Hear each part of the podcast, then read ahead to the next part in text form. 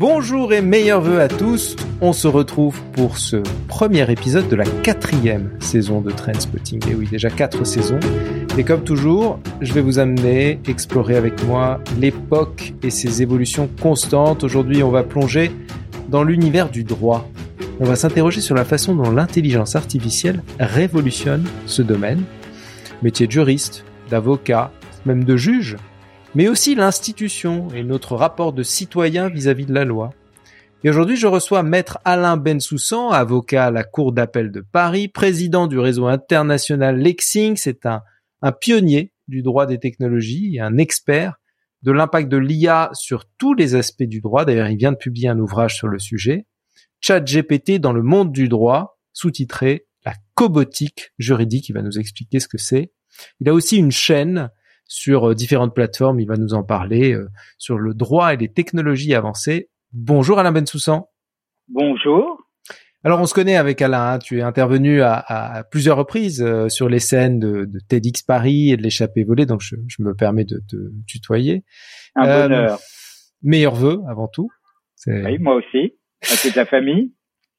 Comment est-ce que, euh, puisque tu viens de sortir un livre sur ce sur ce sujet, on va rentrer dans le vif du sujet. Euh, comment est-ce que l'IA, comment l'intelligence artificielle transforme ton métier d'avocat?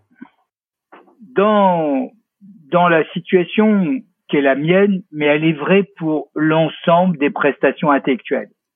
On est en présence de la troisième révolution. Après la révolution informatique, la révolution Internet, maintenant la révolution intelligence artificielle.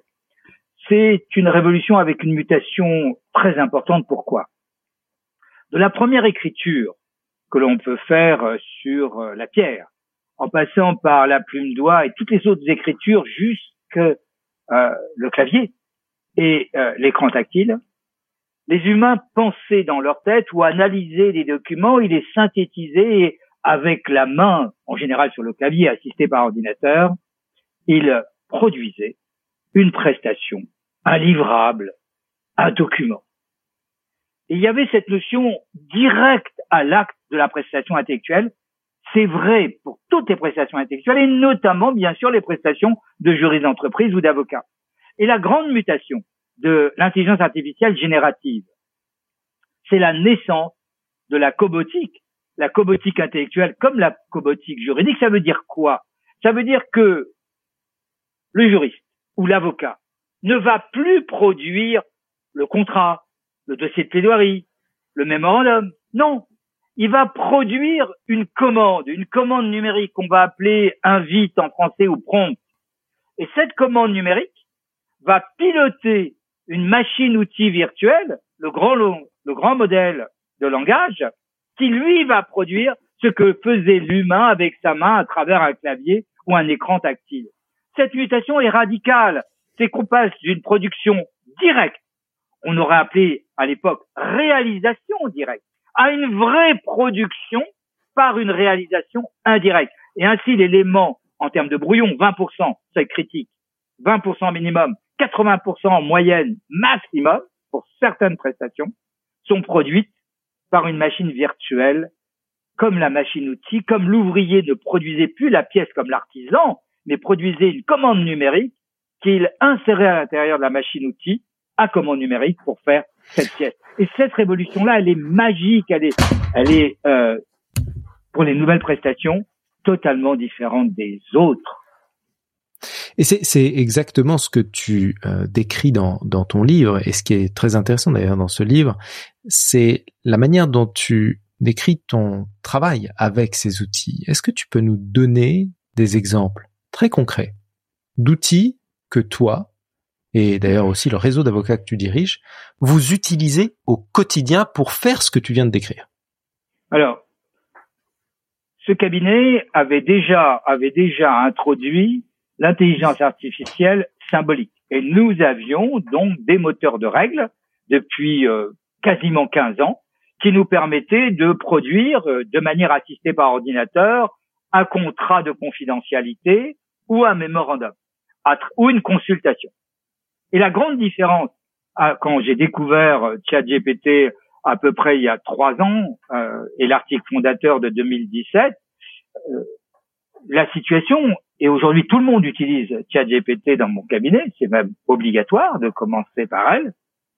Euh, la façon dont on utilise est la, est la suivante. Je dois faire un contrat. Exemple, un contrat de confidentialité. Parce qu'elle est d'autant plus euh, opérationnelle que les, les, critères juridiques à mettre en œuvre sont faciles. Et si je lui demande, peux-tu, parce que je, je la tutoie, hein, euh, peux-tu me faire effectivement un contrat du NDA avec une invite, un prompt en 10 points structurés?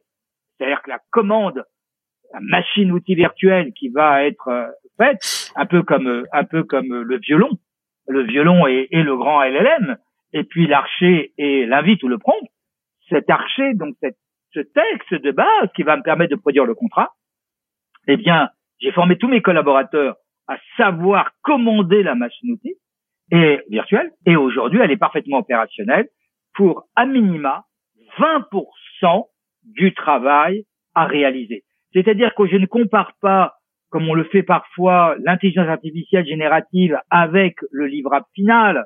C'est pas du tout ça. Ce qui compte, c'est d'obtenir 20% du travail final en moins de 3 secondes. Et ça, c'est magique. Et ensuite, dans un dialogue avec elle, de, l'ordre de à peu près deux ou trois invites, on peut atteindre 50 voire 60% pour un mémorandum général sur le droit de la vidéosurveillance, faites une note sur le droit de la vidéosurveillance, quelles sont les obligations en matière de vidéoprotection? Quelle est la liste des obligations que je dois faire quand je suis face à une violation de données personnelles? ChatGPT est absolument merveilleuse et permet d'obtenir, de dépasser le seuil critique de 20% et d'obtenir 50%. C'est ça l'enjeu. Et l'enjeu aujourd'hui, c'est les prompt ingénierie, c'est les juristes ingénieurs, c'est-à-dire ceux qui vont commander, ceux qui vont manier les archers euh, pour commander effectivement la machine-outil virtuelle. Et dans ce cadre-là, le dernier travail qui est à faire, parce qu'il y un travail qui est à faire, bien sûr, au quotidien, une fois qu'on a atteint 20, 30, 40, 50, par exemple pour les résumés, elle est capable de faire 90% du travail. Résumer un document, aller le chercher sur euh, le site web un document qui fait 30 ou 40 pages et le résumer en moins de trois pages, c'est un travail excellent. Ce qu'il reste, bien entendu, c'est qu'en général, il reste 10 malfaçons. J'ai, en travaillant avec elle, j'ai écrit un livre de 700 pages. Elle a écrit 400 pages, moi 300 pages. 300 pages, j'avais compris, c'est mes prompts. Et puis différents commentaires. Ces 400 pages, bah, c'est ses réponses. J'ai pas touché un mot de ses réponses. J'ai fait tout le métier d'un avocat en moyenne lycée sur une journée récurrente et tous les métiers en moyenne lycée d'un juriste. En moyenne. En moyenne. Parce que je voulais démontrer qu'on pouvait obtenir dans tous les cas de figure euh, 20% euh, en 3 secondes. Et donc à partir de là, il reste plus qu'à éliminer les malfaçons.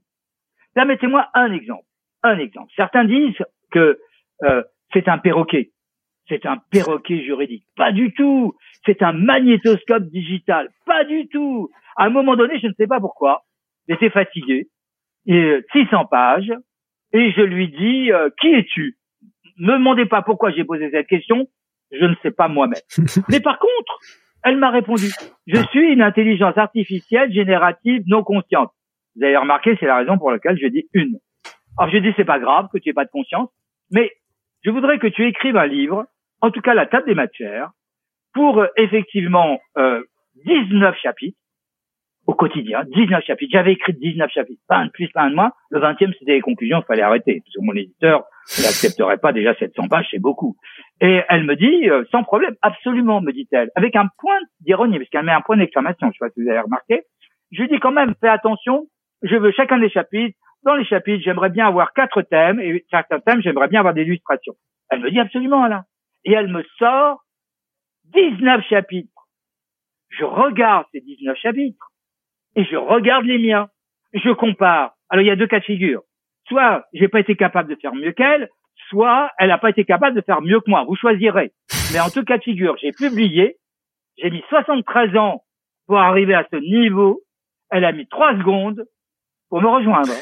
Alors, euh, on, on, a évoqué euh, le fait que tu as évoqué le fait que tu utilisais et que l'ensemble de ton réseau utilisait ChatGPT au quotidien. Comment est-ce que vous gérez les problématiques de confidentialité euh, quand un client vient avec des contenus qui sont confidentiels ChatGPT euh, ne garantit pas la confidentialité des données qu'on y injecte? Comment est-ce que tu ah. gères cette problématique? Alors, alors là, c'est c'est pour ça que je là j'ai fait euh, j'ai fait un livre sur ChatGPT euh, et le monde du droit, mais il faudra aller plus loin et les intelligences artificielles génératives. Aujourd'hui, aujourd'hui dans notre cabinet, la partie confidentielle, OpenAI ne garantit pas la confidentialité. Peut-être qu'il va la garantir euh, sur euh, la, la, version, parce que moi j'ai la version 4 euh, il va peut-être et Playground. Peut-être qu'il va la garantir sur la version Enterprise et peut-être qu'il va la garantir sur la version Team. On ne sait pas très bien. Ils disent qu'il la garantit sur la version Team et sur la version Enterprise. Tout à fait, tu as raison. Il dit ça, mais je l'ai pas encore vu dans les contrats.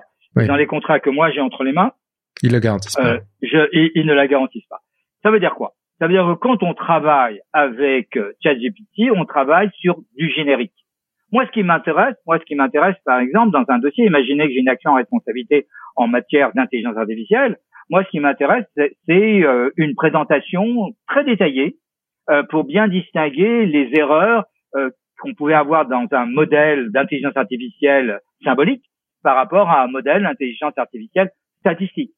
Ce que j'ai besoin aussi, c'est dans le cas d'un dossier, si j'ai une note à faire sur la confidentialité dans les grands modèles de langage, qu'elle me résume pourquoi dans les grands modèles de langage la confidentialité n'est pas garantie hmm. ou euh, quelles sont les sociétés qui garantissent euh, la confidentialité de langage. Et puis par ailleurs, quand je veux travailler sur les documents clients, donc ceux qui sont mis au secret professionnel à celui des avocats, eh bien j'ai rapatrié euh, euh, l'AMA 2 et puis on est en train de travailler sur Mistral, et puis on travaille sur Bloom, et on va donc rapatrier ces modèles qui sont en open source pour pouvoir, sur la partie confidentielle, alors aujourd'hui on n'est pas encore au point, et c'est comme ça qu'on va traiter jusqu'au moment où on aura des garanties. Vos propres modèles. Euh, on va essayer de pousser un, un, peu le, le curseur, on va se projeter un peu dans le futur. On a vu le point de vue de l'avocat, on peut peut-être regarder le point de vue du citoyen. On vit dans un monde de plus en plus judiciarisé l'IA va aider, elle va conseiller les citoyens, euh, d'ailleurs euh, elle va le faire à moindre coût, et de façon de plus en plus pertinente. Et ça risque de faire exploser la pression sur l'institution judiciaire. De plus en plus de cas, de plus en plus de dossiers. Est-ce que, à ton avis, l'IA peut être un outil qui aide aussi le travail du juge? Autrement dit, est-ce qu'elle peut être la solution pour désengorger la machine judiciaire? Alors tout à fait. Pour moi, on va, je, la question a, deux versants, un versant côté citoyen et un, versant côté institution. Propose de prendre, je te propose de prendre la version d'abord citoyen. D'abord, il y a un paradoxe, c'est que moins on est compétent, plus GPT, plus les, intelligences artificielles génératives sont de qualité, car on ne peut détecter les dix grandes catégories de malfaçon que si on est compétent. Et en fait, plus on est compétent, plus le système est compétent et moins on est compétent et plus le système apparaît compétent. Donc ça veut dire quoi? Ça veut dire que le grand public devra apprivoiser euh, ChatGPT et, euh, et, de manière générale faire attention aux malfaçons. Mais effectivement, comme il y avait la totalité des grands documents mis à jour en droit pour le citoyen, qui, comme en matière de médecine, quand il voit son médecin, un avocat, lorsqu'il voit son avocat, il a déjà tellement étudié la question qu'il m'arrive souvent d'avoir un client qui connaît mieux que moi la question, ou en tout cas qui connaît mieux que moi euh, les documents qui ont été produits et les jurisprudences même, puisqu'il a fait une étude pendant des heures et des heures. Eh bien, c'est ce qui va se passer. C'est-à-dire que l'avocat ne va plus vendre, ne va plus prester euh, des, tout ce que le grand public va connaître et le grand public va connaître des milliers et des milliers de choses. Parce que j'ai pu constater sur 700 pages euh, que je n'ai je n'ai contrôlé ChatGPT que dans mon domaine, le droit des technologies avancées partie numérique. Et à chaque fois, euh, elle faisait quelques erreurs, pas beaucoup, honnêtement pas beaucoup, et on peut les éliminer. Donc le grand public va avoir l'équivalent d'un avocat théorique à sa disposition et sous réserve de maîtriser les malfaçons, il aura des réponses parfaitement opérationnelles dans la majeure partie des domaines de droit dont il veut une réponse. Et donc les, les cas vont se démultiplier. Comment comment l'institution va gérer Alors, est-ce que les cas vont se démultiplier? Je ne crois pas. Je crois effectivement qu'il va rester les cas exceptionnels. Euh, les avocats, bien évidemment, augmentés sur la partie euh, gestion émotionnelle du client, tactique, stratégie, encore qu'elle est pas mauvaise en stratégie et tactique, euh, et cette partie de dossier très complexe. Par contre, dans la mesure où la solution est immédiatement disponible. Je pense que les gens, ils auront encore moins au contentieux parce qu'aujourd'hui, il faut prendre un avocat, il faut discuter, ou un juriste d'entreprise, il faut discuter, il faut faire des analyses. Là, les deux qui sont en conflit vont avoir une réponse à peu près similaire. Certes, c'est hmm. bien pour ceux qui utilisent au quotidien ChatGPT qu'elle ne donne pas forcément la même réponse à 10 minutes d'intervalle, voire même à 5, voire à une seconde. Mais c'est pas du tout ça le problème. En général, même quand elle donne deux solutions différentes, au cœur de la solution, ces deux solutions sont identiques au, euh, à la terminologie près et surtout en termes de qualité. Ce qui veut donc dire que ça va réduire le litige parce que c'est l'effet inverse de ce paradoxal. Donc non seulement effectivement moins on est compétent, plus ça paraît de qualité, et deuxième paradoxe, plus on est informé, moins on va au contentieux parce qu'on mesure effectivement et le juge mesurera parce que lui-même aussi va, je pense, interroger ChatGPT de manière des intelligences artificielles génératives. C'est fantastique euh, la qualité des prestations qu'elle fournit en hmm. quelques secondes. Donc j'ai tendance à penser le contraire. Que, que il y aura moins de judiciarisation. Oui, Et, et, et, plus de conciliateurs. Et, plus que les conciliateurs. Mais oui, parce qu'un conciliateur aujourd'hui, il n'a pas le temps d'étudier le dossier. Hmm. Il a, il, il, il, a une, un accord de méthode qui propose aux parties une trajectoire pour les euh, pour les amener à accepter une solution médiane.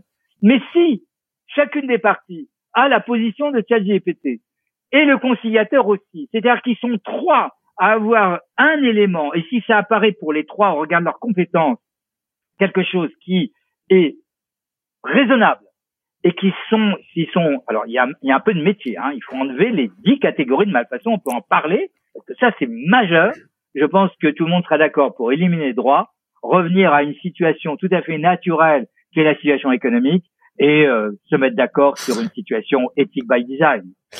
C'est très intéressant. Euh, d'ailleurs, je ne sais pas si tu as vu euh, passer récemment une étude de Google qui peut être une, une, comparaison de ce qui peut se passer dans le monde du droit et en particulier pour le, le métier de juge. L'étude de Google montrait que dans certains cas de diagnostic médical, donc dans le domaine de la médecine, l'IA sans médecin pouvait être plus performante que l'IA avec médecin.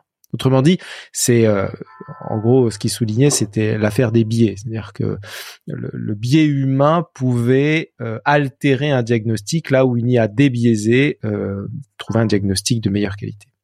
Est-ce que tu penses que dans quelques années, de la même façon, l'IA pourra rendre la justice de manière autonome? La justice d'une manière autonome, je n'y crois pas. Mais la justice augmentée, j'y crois beaucoup. Pourquoi tu n'y crois pas? Pourquoi tu n'y crois pas? Parce que je pense qu'il va, euh, il, va, il va manquer la compréhension du cas. Le, il, il, est très difficile. Il est très difficile. Il, y a dans, dans, une matière juridique, pardon, je suis pas clair. Je vais le reprendre. Dans une matière juridique, il y a trois versants. Il y a un premier versant sur lequel ChatGPT aujourd'hui a quelques soucis. Elle donne des réponses fictives, mais on peut l'améliorer grâce notamment à sa combinatoire avec le net en temps réel et on voit bien que ChatGPT 4 c'est fantastique puisqu'elle va aujourd'hui elle donne des sources fictives lorsque elle n'accède pas au net mais lorsqu'elle accepte au net on peut lui demander de faire des recherches et de trouver de bonnes sources. Donc du côté de cette première vue de la pyramide de ce que tu indiques la pyramide de la connaissance ChatGPT va donner de la connaissance aux, aux, aux, demandeurs et aux défendeurs de manière générale à, à l'ensemble des, des, des, parties et, et, aux avocats et voire même aux juges, parce que le juge devra savoir ce que dit aussi ChatGPT, on ne sait jamais. Donc ils vont se trouver tout le, tout le monde, toute l'instance judiciaire va se trouver autour des intelligences artificielles génératives, au moins à titre de précaution et de prudence. Le deuxième point, le deuxième point du métier de juge et du métier d'avocat. L'avocat anticipant a priori, s'il veut gagner euh, ce que peut, peut décider le juge, ou je dirais les entreprises de la même manière, cette deuxième partie, c'est l'adéquation entre la règle et les faits. Et cela, euh, la façon de décrire les faits, la modélisation de ces faits, on, revient là à l'intelligence euh, symbolique. Il faut, il faut, il faut ce qu'on appelle un modèle conceptuel des données. Et il faut une organisation des connaissances hyper structurées si on veut attraper les faits qui sont dans le hmm. désordre émotionnellement et les mettre en positionnement qu'ils soient bien compris par rapport à la première face, qui est la face effectivement de la règle. La règle, il va falloir la projeter sur euh, sur euh, les faits. Et les faits, il faut donc les saisir des manières, de manière le plus objective possible euh, pour que la règle de droit et les faits soient bien articulés. Ça, ça va entraîner d'énormes biais. Et sûrement l'avenir demain, c'est la modélisation de ce qu'on appelle le cas, le fait. Et puis la partie cachée. La partie cachée euh, de, de, de, la, de, la partie euh, justice, c'est au fond la compréhension. Parce que la justice, c'est d'abord et avant tout une décision qui doit mettre un terme à un conflit et qui part d'une situation non apaisée vers une situation apaisée. Et pour qu'on ait une situation apaisée, il faut que toutes les parties acceptent dans une démocratie la décision et la décision du juge. Et cette partie-là, je ne crois pas qu'elle soit possible avant dix ans. Hmm. C'est-à-dire, oui, c'est le débat traditionnel entre euh, causalité et corrélation. On pourra avoir la multitude de cas qui permet de décider ou de, de, de, de, générer une décision de justice euh, par effet de cause, non pas par effet de causalité, mais par effet de corrélation en fonction de tous les cas. Pour autant, euh, on n'est pas certain, on est sûr que l'IA n'aura pas compris comme tu le dis, les faits et la structure du cas, euh, parce qu'elle n'est pas en mesure de la conceptualiser. Donc, on n'est pas certain euh, de l'efficacité en fait de cette justice. C'est ça, c'est toujours le même débat entre causalité et corrélation. exactement, exactement ça. Et si je me permets, de, de, de, faire par rapport au médecin un élément, c'est que le, le, le, la, la, la vraie, le vrai enjeu par rapport au médecin, c'est qu'on peut rejouer. Là, dans la justice, on peut pas rejouer. C'est hmm. vrai qu'on peut regarder la radio, on peut réexaminer la radio, sauf s'il y a urgence, bien sûr. Mais souvent, on n'est pas en cas d'urgence. Et dans la partie de médecine, il y a tout cet apprentissage que l'intelligence artificielle générative de type statistique, corrélation, va pouvoir améliorer. Et on voit bien qu'elle s'améliore de plus en plus. Dans notre cas, on ne pourrait pas rejuger trois, quatre fois, cinq fois. Euh, déjà deux, c'est beaucoup, et parfois sur la règle de droit, trois. Donc, euh, il me semble que la face cachée de la décision, qui est l'acceptabilité sociale que la décision elle est juste, elle est bonne, on n'en est pas encore là. Par contre, où est-ce qu'on va aller? Eh bien là où je crois, c'est qu'on va fusionner de plus en plus les deux modèles.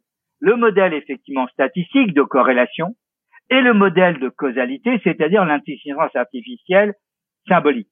Et le juge va avec sa jurisprudence, avec toute son expérience, je pense qu'il va la mettre en termes de règles et ces règles doivent être a priori secrètes dans un modèle sémantique secret, dans un modèle euh, de euh, symbolique secret, qui est en fond toute son intelligence exportée dans cette règle de juge, et il va coupler les deux. Et je pense que le monde de demain devrait être une amélioration extrêmement importante de la justice par une baisse des contentieux et une augmentation de la compréhension par le juge, mais aussi les parties et les avocats des règles de décision. Écoute, tu, tu anticipes ma dernière question et, et, je vais te demander un exercice euh, à la fois de prospective et en même temps de compteur. Je sais que tu es un compteur hors pair, tu nous l'as démontré à plusieurs reprises. Euh, je vais te demander donc de nous raconter dans un temps très court comment tu vois dans dix ans le tribunal du futur avec l'intégration de l'intelligence artificielle. Nous sommes dix ans avant l'avènement de ce tribunal du futur, il n'y a personne. Une seule a mythe, le tribunal, et il est représenté par des intelligences artificielles déployées sur chacun de nos instruments. Ce ne sera pas des ordinateurs, je pense que ce sera euh, des équipements bien entendu portables, parfaitement euh, utilisables par chacun d'entre nous. Il sera dans un hologramme avec une intimité. Et au fond, ce qui me paraît le plus important, c'est que le tribunal du futur, l'usine du futur, le magasin du futur seront d'abord des zones virtuelles où nous allons nous rencontrer tous ensemble en étant présents, non pas aujourd'hui de manière synchrone, mais de manière asynchrone et de manière synchrone. Et ce tribunal du futur, ce sera en fait des audiences continues où de temps en temps nous serons dans cette tragédie grecque, où nous allons être dans une confrontation en direct avec des IA, des IA représentés par le juge, des IA représentés par les partis, des IA représentés par euh, des avocats ou des jurys d'entreprise, chacun d'entre nous étant avec ses avatars, et le monde futur, c'est en fait la combinaison entre les humains et les robots conversationnels pour créer un monde, je l'espère, sur cette planète humaniste générale. Merci Alain, c'était Alain Bensoussan avec euh, à la fois son talent d'avocat, euh, son talent de technologue et son talent de conteur. Euh, je vous rappelle le titre de son dernier ouvrage, Chat GPT dans le monde du droit, la cobotique juridique, mais aussi sa chaîne que vous retrouverez dans la description de ce podcast. Merci à vous pour votre fidélité. N'oubliez pas de liker, de partager, de vous abonner à Trendspotting. À très bientôt.